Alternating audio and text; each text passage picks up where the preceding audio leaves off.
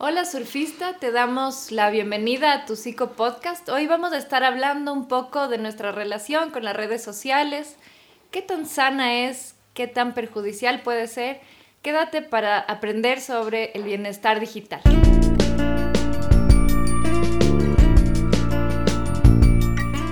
Bienvenidos surfistas a este nuevo episodio en el que nos sumergiremos en tu mente y en la nuestra, entrando a través de tus oídos para descubrir el orden dentro del caos.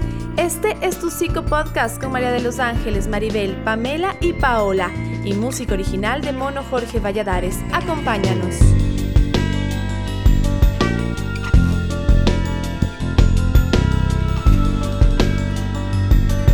Surfistas del Caos. Bueno, hace unos meses y decidió dejar Facebook, Twitter, limitar sus interacciones en WhatsApp y esa necesidad le surgió, por un lado, al tener altas cargas de trabajo, por otro lado, por los sucesos políticos y sociales en su país que polarizaron muchísimo a los que le rodean, incluso a sus seres más queridos. Ella dice que logró de esta forma enfriar un poco la cabeza y recuperar la paz emocional. Por otro lado, hace dos semanas, C se unió a un grupo cerrado de Facebook donde otras personas de todo el mundo con su mismo diagnóstico trastorno límite de personalidad, se apoyan mutuamente. En el grupo, ella pidió que se le asigne un mentor, que es un programa que está disponible en ese grupo, que es una persona que ha vivido experiencias similares, pero que está un poco más avanzada en su proceso, en su terapia. En su pueblo ella no conocía a nadie que haya vivido algo similar a ella.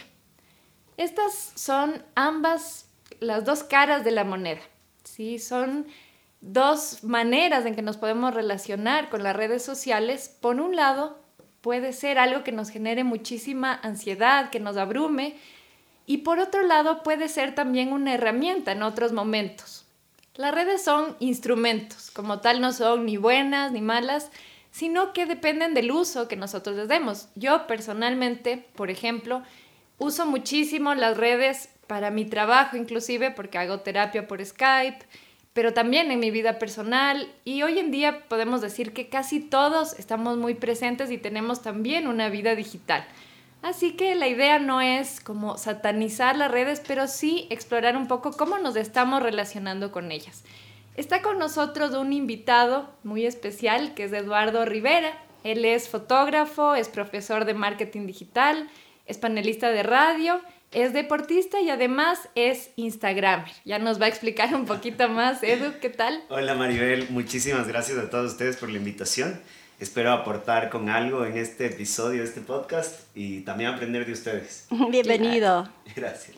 Bueno, cuando buscábamos el tema de este día, estábamos pensando también en cómo las redes eh, puede ser, como decía Maribel, un recurso, puede ser también un problema, ¿verdad? Porque eh, yo más me gustaría enfocarme en dos palabras, y ahí hago las preguntas también para las surfistas y para nuestro invitado, y es, ¿las redes ustedes creen que se vuelve en, un medio para vincular, para separar a la gente, para realmente generar relaciones interpersonales sanas? ¿Cómo ven ustedes en su consulta? ¿Cómo ven en su trabajo? ¿no? ¿Cómo nos puede a nosotros ayudar esto como, como una oportunidad de acercarnos o tal vez también como, como una situación de, de, diferenciarnos ¿no? entre los seres humanos?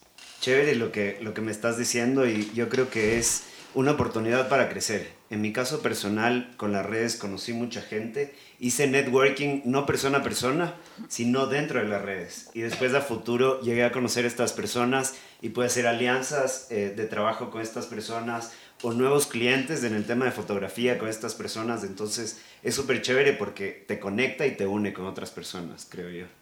Sí, yo pienso que tiene un poco de ambas, ¿no? Un poco de conectarnos con los que están lejos, por ejemplo, yo viví fuera mucho tiempo y eso me hacía estar bastante presente, pero también en consultas se ve que muchas personas les causa bastante ansiedad el decir, eh, tal persona vio mi estado o no, eh, estaba conectada y no me contestó, este tipo de cosas que nos generan como muchísima más información de la que manejábamos antes, ¿no? Y también es importante saber que esta adicción que un poco tenemos todos ahora con la tecnología no es tan casual, ¿no? Es realmente un diseño muy intencional hay equipos de personas en las redes sociales que están como pensando cómo hacemos que la persona nos preste atención, que regrese, que entre a nuestra aplicación varias veces al día. Entonces, un poquito también el hablar hoy de esto es como salir de la vergüenza, tal vez de esa como adicción, porque realmente es algo que está muy programado para que suceda así, ¿no? Sabes que yo creo que ahora que tenemos un bombardeo tan grande de las redes y que de hecho para todos se nos hace súper necesario laboralmente, inclusive en, vínculos con los otros, es súper importante hablar del lado oscuro de las redes sociales, ¿no? Y muchísimo lado oscuro de las redes sociales en realidad, porque cuando hablamos de, tú decías, Maribel, vida digital, hay mucha gente que se olvidó de su vida real y que en realidad está viviendo detrás de una pantalla y esperando que de ese, esa gente que está detrás de la pantalla le otorgue cosas que en realidad no, no tiene por qué otorgarle, ¿no? Como por ejemplo, ahí entramos en el ejemplo del famoso like, ¿no? Del dedo arriba, que yo decía en antigua Roma, eh, el dedo arriba era la diferencia entre la vida y la muerte. Y un poco ahora lo hacemos de esa manera, ¿no? Empezamos a plantear como esa aceptación que me da el otro, que a veces ni siquiera sé quién es ese otro, se me vuelve tan importante hasta el punto que ya ni siquiera tengo como una barrera entre lo que publico. O sea, ya la, la, barrera entre lo privado y lo público se ha diluido mucho. Ustedes imagínense a la abuela tomándole foto al locro, así, el locro de hoy día. O sea, publicamos todo, ¿no? ¿Qué comemos? ¿Dónde estamos? ¿Con quién estamos? Entonces ya no hay como esa diferencia de, ¿y qué si lo conservo como íntimo? ¿Qué es solamente para mí? Porque publico mis relaciones. Hay gente que utiliza los muros de las redes como que bestia así, el confesionario. Muro, de lamentos. Exacto, el muro de lamentos. Publica las broncas, publicamos todo. Entonces, ¿qué estamos intentando nosotros hacer a través de nuestras redes? Creo que es algo que hay que empezar a cuestionarse. Y yo creo también que aquí hay que poner otro punto, ¿no? Y es el uso de las redes y la edad de las personas. ¿Verdad? Es decir, no es lo mismo que un niño, que un adolescente que tiene 13, 14, 15 utilice eh, como utilizamos nosotros a nivel profesional, es decir, para nosotros se vuelve una herramienta, mientras que para otras personas sí se convierte realmente en un medio o un vínculo de encontrar amigos, amigas, y esto también de alguna manera nos va excluyendo de los círculos sociales que antes a nosotros nos permitían aprender en el contacto directo con las personas, aprendíamos, ¿verdad? Jugábamos al fútbol, nos caíamos, se caían, y yo aprendía de esto, aprendí a trabajar en equipo cuando jugaba fútbol, pero ahora esto de estar, por ejemplo, en los juegos online y esto, ¿qué opinan ustedes? O sea, ¿realmente fortalecen estas capacidades o no en esto de grupo de niños, ¿no? De adolescentes, no hablando desde lo profesional. Es que lo que se ve es que básicamente entre más temprano se haga el, el uso de las, de las redes sociales, se deteriora el sistema nervioso y ciertas capacidades que tenemos que ir desarrollando, por ejemplo, en la lectoescritura, en el cálculo, en la toma de decisiones. Entonces es curioso ver ahora cómo los padres están aburridos y le dan el celular al hijo para que no moleste. Claro. Entonces un niño, por ejemplo, hay estudios bien interesantes que nos hablan sobre la relación de la lectoescritura y el uso del celular. Entre más temprano usa el niño el celular, menos vocabulario tiene y menos capacidad de poder leer en el futuro. Entonces eso nos da cuenta de que el vínculo afectivo que debe haber entre padres e hijos se va rompiendo. Y sobre todo se va rompiendo esta capacidad que tiene el cerebro de adaptarse a los cambios que nos propone la educación, que son fundamentales. Y es un poco contradictorio porque hablamos de redes sociales, pero ahora vemos estos niños. Yo tengo mi sobrino de 11 años y estamos en una reunión familiar y él no socializa con la familia. Exacto. Pasa en el celular, en el juego o a veces está con los audífonos en la casa de él con la compu, en otra red social que hay en los, dentro de los videojuegos que van hablando y jugando, pero no está en el aquí y en el ahora ni en el entorno familiar. Está afuera. y también está socializando, eso es lo que sí también debemos tener presente y tal vez aprender un poco de eso para saber cómo está sucediendo, porque en esa edad es muy importante socializar, solo que ahora sucede de otra forma. Pero Visto por nosotros tal vez es raro. Esa socialización es como un poco extraña porque sí, te rompe el vínculo real, como decía la Pau, que debe haber en la comunidad. Ese niño sí va perdiendo como las habilidades sociales de, oye, ¿cómo estás tío? ¿Qué has hecho? Por ejemplo, de conversar, ¿no es cierto? De tener una actividad que sea relacional y vincular. Incluso en el tema kinestésico, es decir, Claro. cómo nosotros nos relacionamos a través del abrazo, a través de una caricia sana, a través de un gesto amable, de una sonrisa, el hecho de poner una carita, ¿verdad? En la, en la pantalla del celular y que tú pienses que esto significa amor cuando me pones los dos corazoncitos, también me da la, la- la posibilidad, o más bien me quita la posibilidad de experimentar realmente qué es el cariño y qué es el amor y qué, y qué son todas las relaciones que nosotros vamos desarrollando a través del contacto físico, Claro, ¿verdad? Y sabes que Códigos. hay otro punto también importante y, y aquí Edu debe, debe saberlo mucho más porque además hace fotografía y es el tema de que, claro, acuérdense antiguamente la Kodak, ¿no? O sea, como te tomaron salías. Claro. Y esa foto la ponías en el álbum de fotos. O sea, Claro. no tenías chance de decir. Además no había muchas chueca. porque en el rollo venían veintipico y, chao. Exacto, entonces ya no había repetición de no mejor Ahora en esta pose, filtros. ¿no? Y ahora, ¿qué tanta aceptación estamos teniendo de nosotros mismos? ¿Quién publica una foto así tal cual? Nadie. Le pones filtros, le, le manejas un poquito O si para no, decir, igual "Me le pones y mejor". aclaras hashtag sin filtro. Exacto. ¿no? Para Y eso. si sabes mi belleza. Te quitas Claro. espinilla por espinilla, te pones más pelo. Y al final, ¿cómo- cómo al final sabes que psicológicamente eso también me va mermando a mí, me va quitando la posibilidad de verme realmente, de aceptarme realmente. Y claro, luego llego de noche, me quito el maquillaje, me veo al espejo y digo, ay Dios mío, si alguien me No tomara me una foto. ¿quién soy yo en esto, verdad? Porque yo he escuchado a gente decir, pero en las redes se le veía diferente. Exacto. ¿No? Y hasta uno opina, a veces dices, no, pero en las Oye, redes era otra y Yo te voy a cosa. contar algo, pero con anonimato, por respeto, pero yo tengo una cliente que le hago fotografías y siempre me dice, quiero más Photoshop. Quiero que me algaces el cuerpo y la cara y, y los ojos me aclares. Entonces ella en las fotos sale súper flaca, con la cara de Barbie y los ojos casi que verdes azules, pero en la vida real ella es gordita, tiene ojos cafés Claro. oscuros. Entonces tú les ves, le ves a esta persona en sus fotos de Instagram y se ve, wow, parece Barbie. Claro. Pero le- luego le ves en las historias del de la misma red social o, o en el... Claro, no se pueden editar. Y, es otra persona. Claro, y es crear un diferente. personaje. Y a veces ya la Exacto. persona termina creyéndose el personaje un poco y no siendo sí mismo, ¿no? Algo también que me venía a la mente mientras hablaba la Pau es que también se va creando como esta responsabilidad, este compromiso social de que si tal persona me comenta, me pone likes, yo también le debo esa reciprocidad. Ah, ¿ya? claro. Y se va acumulando esto y más o menos uno tiene como que estar pendiente de la persona y esto también va como creando más responsabilidades, más carga de la que ya tenemos normalmente. Entonces es como un poquito invitarnos a pensar un poco qué tan orgánico está haciendo esto o qué tanto ya se vuelve algo como más demasiado pensado, ¿no? Totalmente. Y, y ahora con todo este fenómeno ha venido el fenómeno de los influencers, ¿no?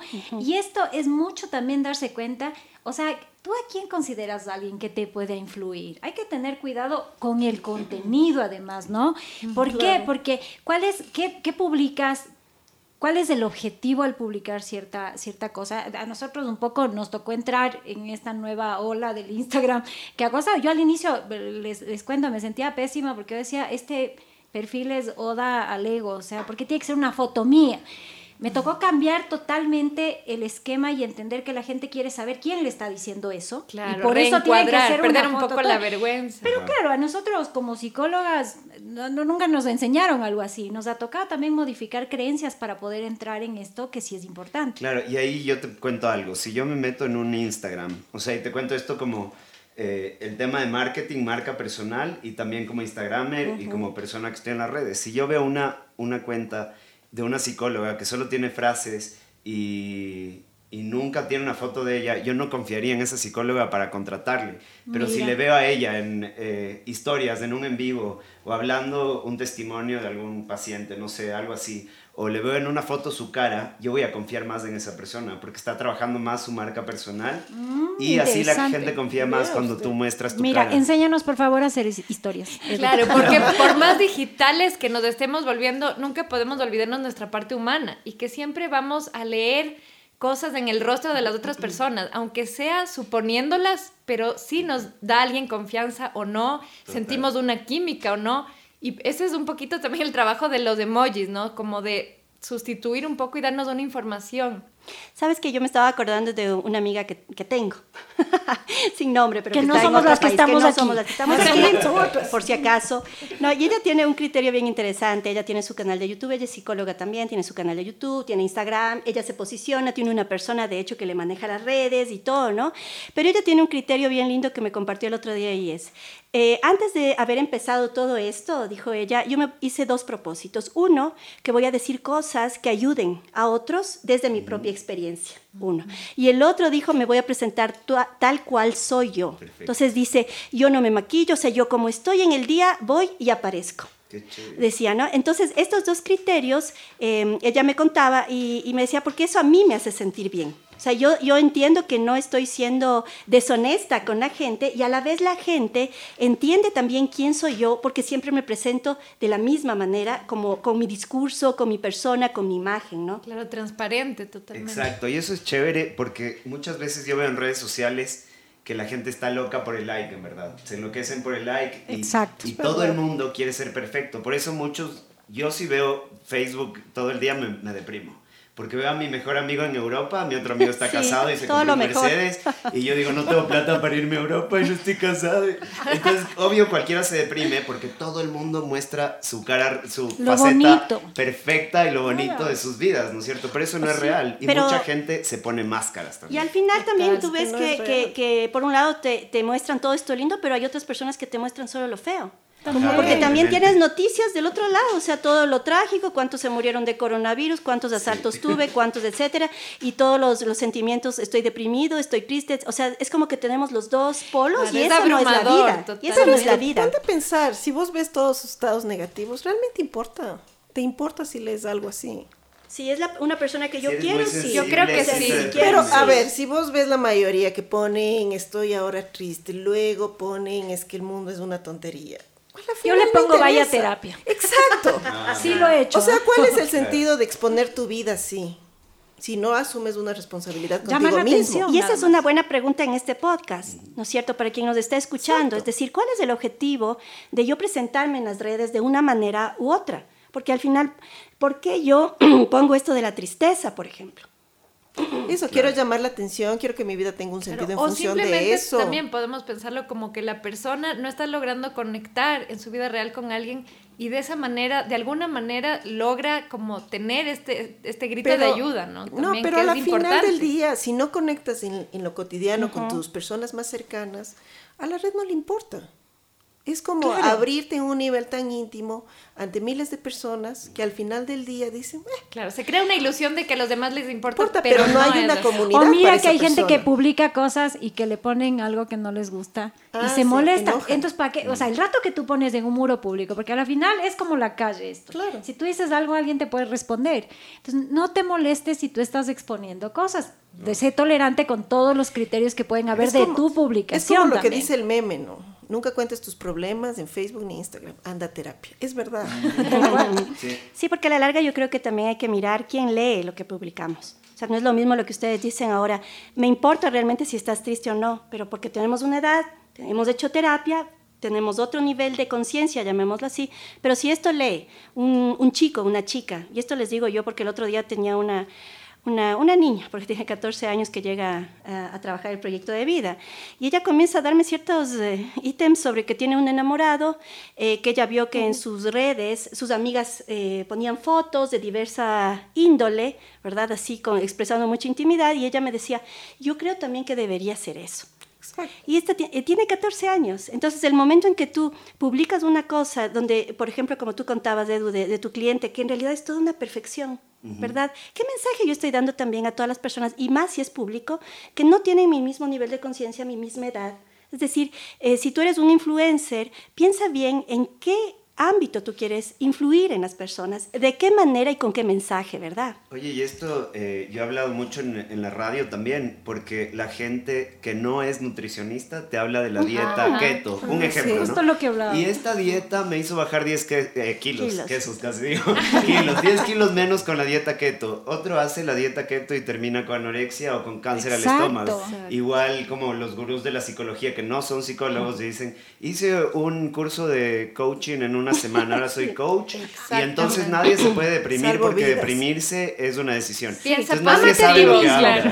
Ajá, es una estupidez. Entonces hay que fijarnos también a quién seguimos y qué tanta autoridad tiene en ese tema que está hablando, qué tanto esa persona realmente habla desde una experiencia profunda, desde una formación, o qué tanto es una máscara, ¿no? Y a veces es difícil filtrar y elegir a quién sigo, a quién no, porque puede haber gente que tiene mucho brillo, digamos así, pero que realmente no hay mucha sustancia.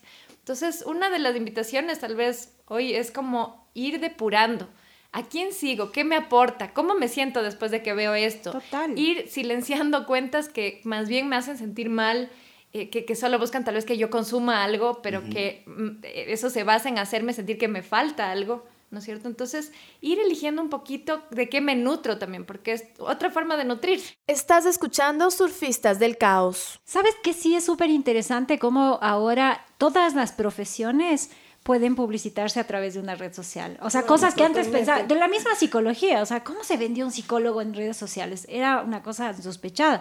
Veo ahora cirujanos, bueno, esos muestran las cirugías, los dentistas, o sea, es una cosa interesante, ¿no? Que creo que sí es algo bueno de las redes sociales porque muestras tu trabajo y, también empiezas a decirle a la gente, ve, esto es cotidiano, acaba de hacerse los dientes tal persona, ven. ¿Y cuánta gente, por ejemplo, puede ser que no tiene acceso a hacer terapia ahorita, pero por lo menos busca seguir cuentas que le brinden algo de educación, de información o escuchar un podcast de cualquier tema.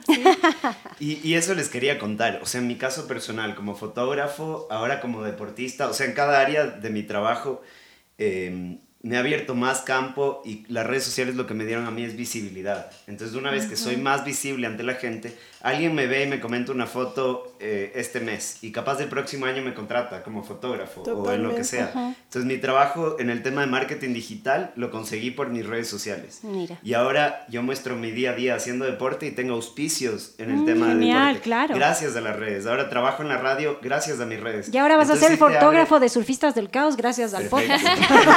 abre full trabajo las redes, esa es la parte positiva. Exacto, y hablando también de este lado positivo, también las redes yo pienso que se están empezando a dar cuenta de cuánto ellos pueden afectar la vida de las personas y están tomando un giro. Puede ser por intereses económicos, pero también por un interés genuino. Por ejemplo, si tú empiezas a buscar, yo como psicóloga, por ejemplo, busco a veces eh, autodaño o autocortes o temas de estos, ¿no es cierto?, de síntomas que puede haber de salud mental y ya te sale en todas las redes sociales, o por lo menos en Instagram, te sale en Pinterest, te sale en Facebook, una como te extienden la mano para darte ayuda. Te dicen, bueno, puedes acudir a tal sitio, a tal página que te puede dar ayuda, a tal línea en tu país.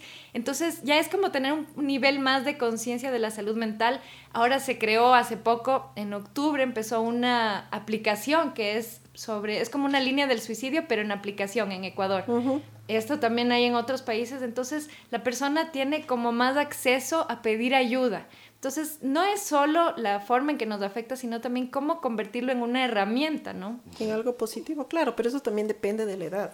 Porque como cuando somos adultos podemos hacer esas elecciones, pero somos niños y adolescentes, no. Y eso sí depende mucho de la relación, cómo los padres eh, se vinculan con las redes sociales. Y es curioso ver que los padres hacen de las redes sociales el espejo de su vida. Y luego eso les transmiten a los hijos como que así tienen que vincularse. Entonces acá también viene como esta doble responsabilidad, ¿no? ¿Qué hago con mi red social? ¿Cómo protejo a mis hijos? ¿Cómo les mantengo el, mayor tiempo posible alejado de esto? Para cuando ellos ingresen en la red social tengan cierto criterio y una vida privada ya estructurada. Hay una razón por las que las redes no permiten menores de edad y muchas veces los papás dan permiso para que los niños eh, finjan tener otra edad y entren en las redes y pero mira, sus riesgos. Es súper peligroso. En este tema de los niños hay un tema interesante que yo escucho a muchos padres de familia decir, las redes y todo lo digital ahora es parte de la vida, yo no puedo tenerla aislado de...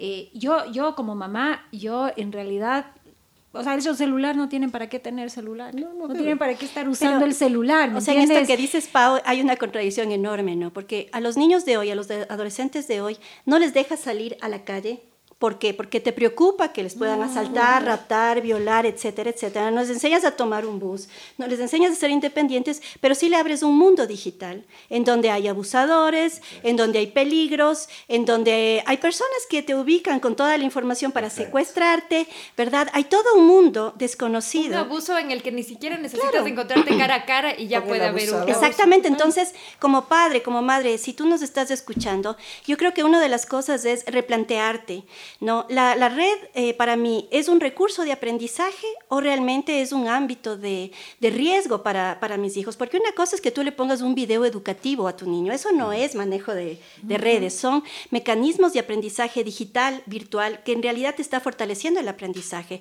O por otro lado, tú le das el celular o le das la tablet para que no te moleste. Yo creo que ese es, el como lo punto de quiebre, ¿no es Y cierto? yo, y yo voy a mencionar el tema que veo todos los días, que es el tema de las parejas y las redes sociales también, ¿no?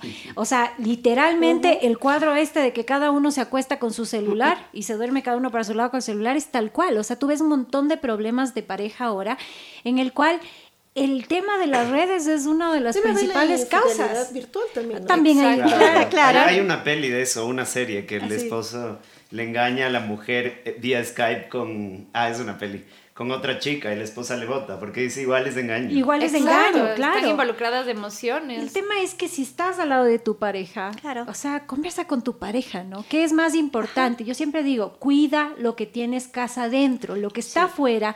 No es algo que, que realmente va a cambiar tu vida necesariamente, se- pero ajá. sí lo que está dentro. Ahí está el vínculo real, Pero ahí es la están los afectos. insatisfacción de la vida, ¿no? Entonces yo estoy insatisfecho con mi vida, estoy insatisfecho con mi pareja, con mis hijos, con lo que tengo, entonces muestro una Mejor vida me meto. ficticia. Ajá, claro, me es la falsedad de las redes. Todo el mundo quiere mostrar lo mejor y a veces no es real. ¿Sabes Claro, hasta Y al, se y al final, de esa imagen. yo ¿no? también quería decir esto de que eh, como no tenemos mucho la capacidad de confrontar nuestra vida, de afrontar la vida y decir, esta es la vida que tengo, soy víctima de maltrato, eh, no tengo trabajo, soy horrible físicamente, yo qué sé, ¿no es cierto? Porque dentro debe haber Pero cosas, me, me invento, me invento vidas, ¿verdad? Como para evadir y no confrontar. Ajá, y al claro. final yo creo que todos debemos darnos cuenta que la vida realmente es un camino de aprendizaje y para aprender hay que confrontar. Es decir, aquello que no me gusta, me doy cuenta que no me gusta, afronto, cambio, eso es ir creciendo y es ir asumiendo unos nuevos niveles de conciencia Claro, el escapar no te no lleva me a sirve de ningún nada. crecimiento. ¿no? Lógico. Y es como a veces, eh, eva- y a mí me pasa, o sea, a veces cuando tengo mucho trabajo, cuando estoy muy estresada, cojo el teléfono y me pongo a jugar porque realmente me, me lleva a otro mundo, ¿no?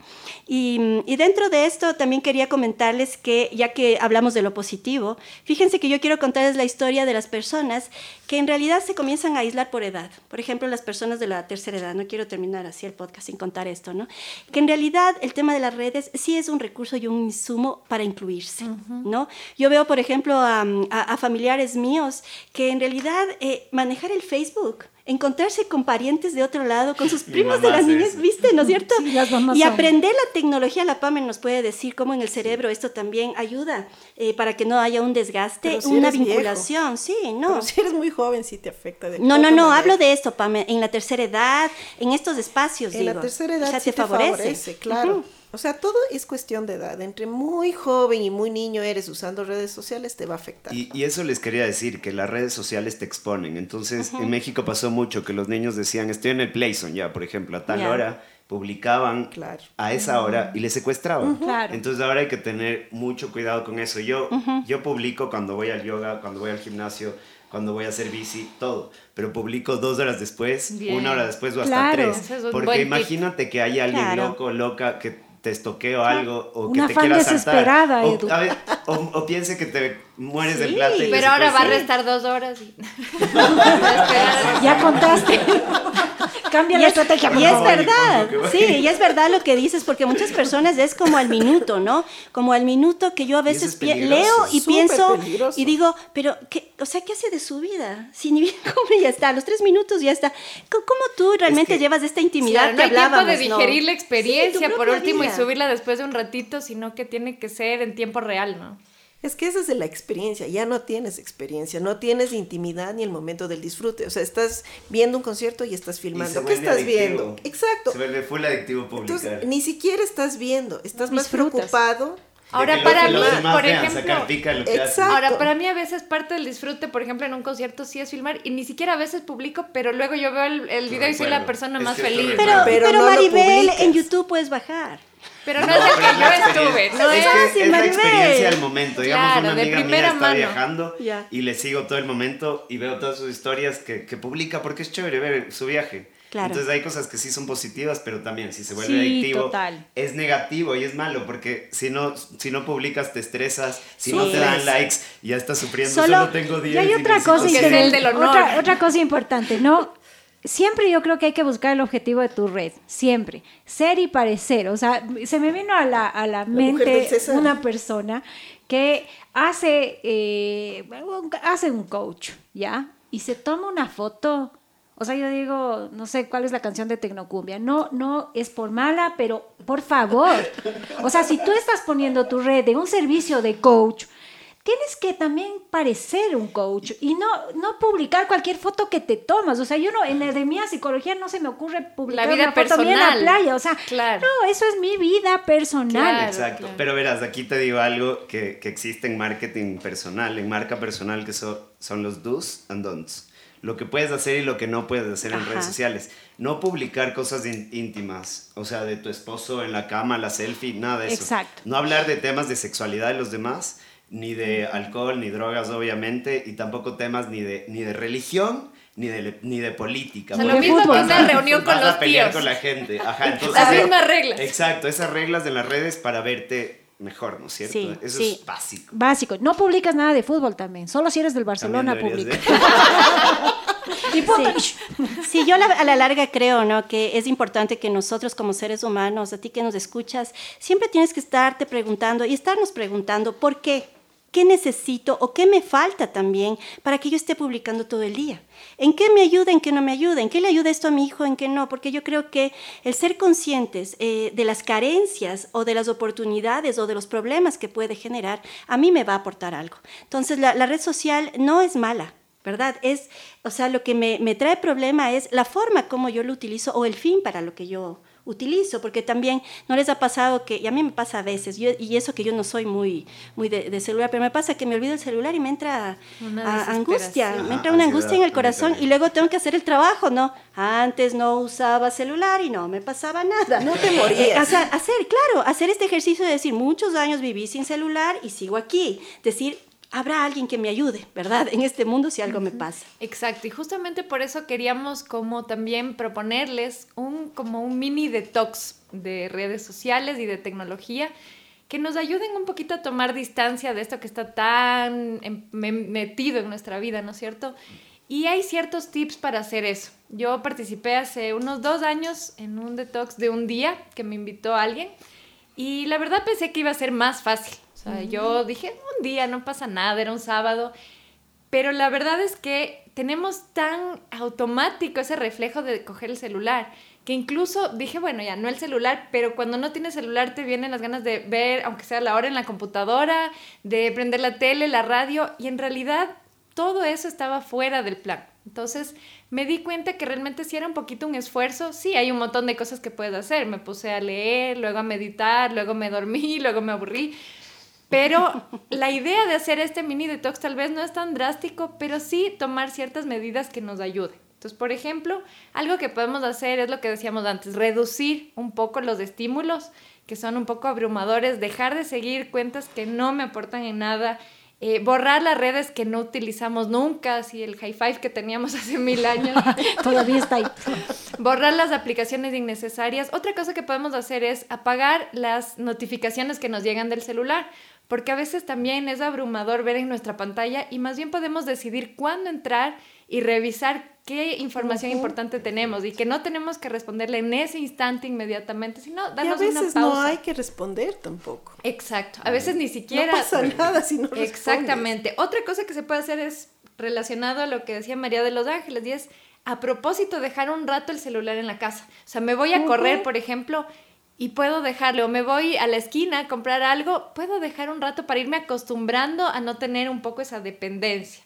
Otra cosa que podemos hacer es guardar las aplicaciones en carpetas que ya nos haga un poquito más difícil de acceder y que no sea tan fácil irnos automáticamente y revisar cinco veces lo mismo cuando ya no hay nada nuevo, ¿no? Otra cosa puede ser programar breaks, decir, bueno, el sábado a la tarde no voy a usar el celular o desde tal hora no voy a usar. Hay ahora una aplicación, hay varias, pero hay una que me bajé justo para explorar esto que se llama Moment y es como que te da eh, ciertas recompensas mientras menos tiempo usas del celular. Entonces, como que incluso la misma tecnología ya se da cuenta de esta necesidad de y tu te problema. ayuda. Exacto. Exacto. Y tiene, tiene como ciertas. eh, te puedes meter en una sección que es de meditación, otra que es eh, quiero mejorar como mi conexión con mi familia y te va dando como retos, Claro. ¿no? De ahí otra cosa sería, por ejemplo, proponernos, mientras comemos no vamos a usar el celular en esta casa, ¿ya? Es un ratito de darnos de estar realmente presentes en el momento, en esa comida y en las personas que están cerca. Otra cosa sería, por ejemplo, no usar varias pantallas a la vez. Típico que mientras estamos viendo algo en Netflix, también estamos viendo el Instagram.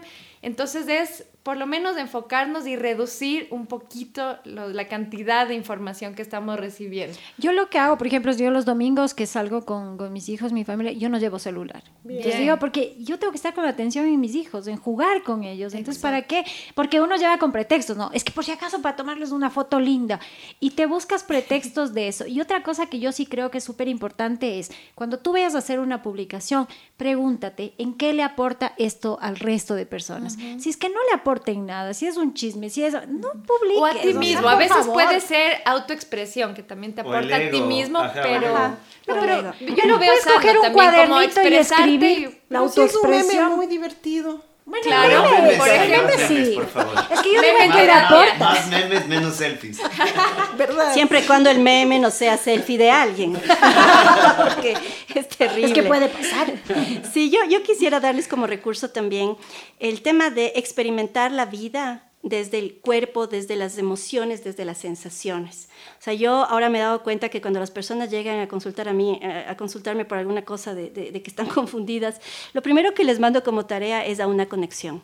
¿Y qué significa eso? Me saco los zapatos, las medias y me voy a caminar al césped y siento, y vivo, y experimento lo que es la realidad. eh, eh, la realidad en- en pleno, ¿no es cierto? Me tomo un café y disfruto, huelo, medito, cierro los ojos, veo el cielo, tomo sol, ¿verdad? Como que son mecanismos que a mí me conectan realmente con mi propio ser, me, Con me el conectan con el aquí y el ahora, me conectan con lo que yo vivo y entonces me voy dando cuenta como que no necesito estar pendiente de la vida de los otros.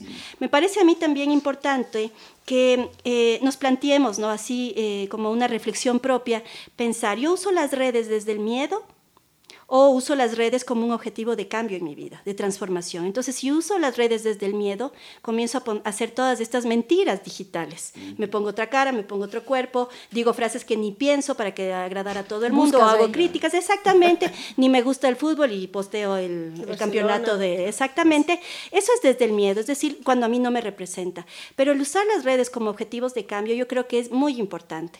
Es decir, ayudar a un propósito que tú tienes en la vida. La ecología, el tema de la vinculación, el cuidado de los niños, el cuidado de los animales, yo creo que son recursos que puedes llegar a mucha gente y generar cambios, pero que también me van a dar a mí una satisfacción personal. Cuidado con destruir la vida de otros a Claro, través de las redes. Miren lo que pasó hace poco, el famoso soldado caído que, que se volvió toda una controversia, este señor del, del que estaba en la noche amarilla. La persona ¿Vieron? que estaba en el estadio y estaba con una chica. Parece que Pero no estaba vas a con alguien que no era su pareja. Mejor no cuentes. Ah, Exacto. Entonces, este, muy este tarde. Video circuló terriblemente. Entonces, bueno, más allá de tu criterio de es adecuado ¿En qué no es adecuado, ¿en qué aportas que tú compartas? Y esto evidenció varias cosas a nivel social súper interesantes, ¿no? Como por ejemplo el machismo, como por ejemplo también la morbosidad del resto de, de la, sociedad, moral. la doble moral, muchas cosas, pero sí. No destruyas, la red social ahora es tan fuerte que si tú publicas una cosa puede viralizarse Y no se de una manera más. impresionante. Eso sí, Ese no se borra nunca más. Va a estar siempre ahí. ¿Y cómo enfrentas luego eso? Y esto que decías tú, María de los Ángeles, eh, me hace pensar que en las redes jamás vamos a poder oler algo, jamás vamos a poder tocar algo. Entonces es algo irreemplazable que realmente tenemos que acordarnos de ser conscientes de eso. Leía un caso, ¿no? De una chica que decía, eh, me di cuenta de que era muy adicta al celular cuando estaba, mientras le daba de lactar a mi bebé, estaba viendo eh, fotos de mi bebé. Y me dije, no, o sea, tengo que verle directamente a mi bebé y vivir ese momento. Sí. Me gustó full lo que tú dijiste de, de usar las redes sociales para aportar en algo y no, no destruir vidas o no criticar al resto o no publicar cosas que alimenten a la superficialidad Claro, o la vida perfecta que tengo. Eso está súper bueno, como hacer eh, objetivos de cambio, dijiste, eso Ajá. es súper importante. Y lo otro que me gustó full también es como vivir el aquí y el ahora. Porque si estamos en el celular todo el día, y esto en verdad me pasa a mí, paso todo el día en el celular, pasa. Viendo el. WhatsApp de mis Ajá. clientes que me escriben, me sacan la cita, viendo la clase que quieras, o, o el post, si tuvo likes y responder los comentarios, y estoy muy pendiente. Pero si en verdad estuviera viviendo el aquí y el ahora, no me importaría el like ni el comentario, estuviera Exacto. Cena, ¿sí? Sí, te, Claro. aseguro que si nos dieran la noticia nosotros de que tenemos poco tiempo de vida, lo primero que haríamos sería dejar el No, celular y ponernos a realizar. Estoy muriendo. Mucha gente, de hecho, sí. Hay Hashtag gente que muere por tomarse el selfie. Pero ese no era lo que quería decir. Claro, ¿no? Lo que quería decir es que si nos dieran la noticia de que tenemos poco tiempo de vida, les aseguro que sí la pasaríamos con la familia, ¿verdad? Con quien nos- nosotros amamos, queremos, abrazándoles, queriéndoles, no sé, dándoles lo mejor de mí. Yo, creo, que ese es el reto. Yo creo que depende mucho del nivel de adicción que tengas, porque te juro que sería hashtag mi último día. Sí, pero yo no hablo de la adicción, hablo La de- Pame tiene adicción a los Sí, memes, por A ejemplo. los memes, los memes que les mando, a ver, sí o no que gozas. Bueno, Sí. bueno. Sí, yo creo que es importante como reflexionar sobre todo. Sí. Las redes para mí son un recurso, son un problema. Pero hay que recordar Sí, ajá. también que podemos vivir durante muchos años sin redes. Teníamos vidas plenas, felices y satisfactorias. Y sobre todo teníamos vida íntima, que no hay ahora. Sí. Pero también hay que ver qué es el tipo de personalidad que tú tengas, porque si yo, como dije al principio, veo Facebook y veo, veo la vida perfecta y los viajes de todos y me deprimo, debería hacer lo que dice Maribel, borrar o archivar la aplicación y no Claro, meterme, y claro. meterme un día en Navidad a escribir Feliz Navidad. Pero si es algo que me da trabajo, me aporta y Depende, puedo compartir claro. contenido eh, positivo para los demás. Si y logro mantener un ahí sí. equilibrio, además. También, con Sí, tu vida y y vincularte, redes. y vincularte con otras personas que por lejanía, por ejemplo, tú no tienes, ¿verdad? Entonces sí les invito como para que ustedes vayan viendo, reflexionando estos recursos que les hemos ido dando. Y yo quería compartirles también una frase, ¿no? Que siempre les damos aquí en las surfistas del caos, ¿no? Espero pronunciar bien. Me van a disculpar, pero es un nombre de un señor un Te poco vamos raro. a creer, lo que nos digas te vamos a. Entonces, este señor que se llama Henning Schulzrein nos dice a nosotros que la vida digital es como el vino.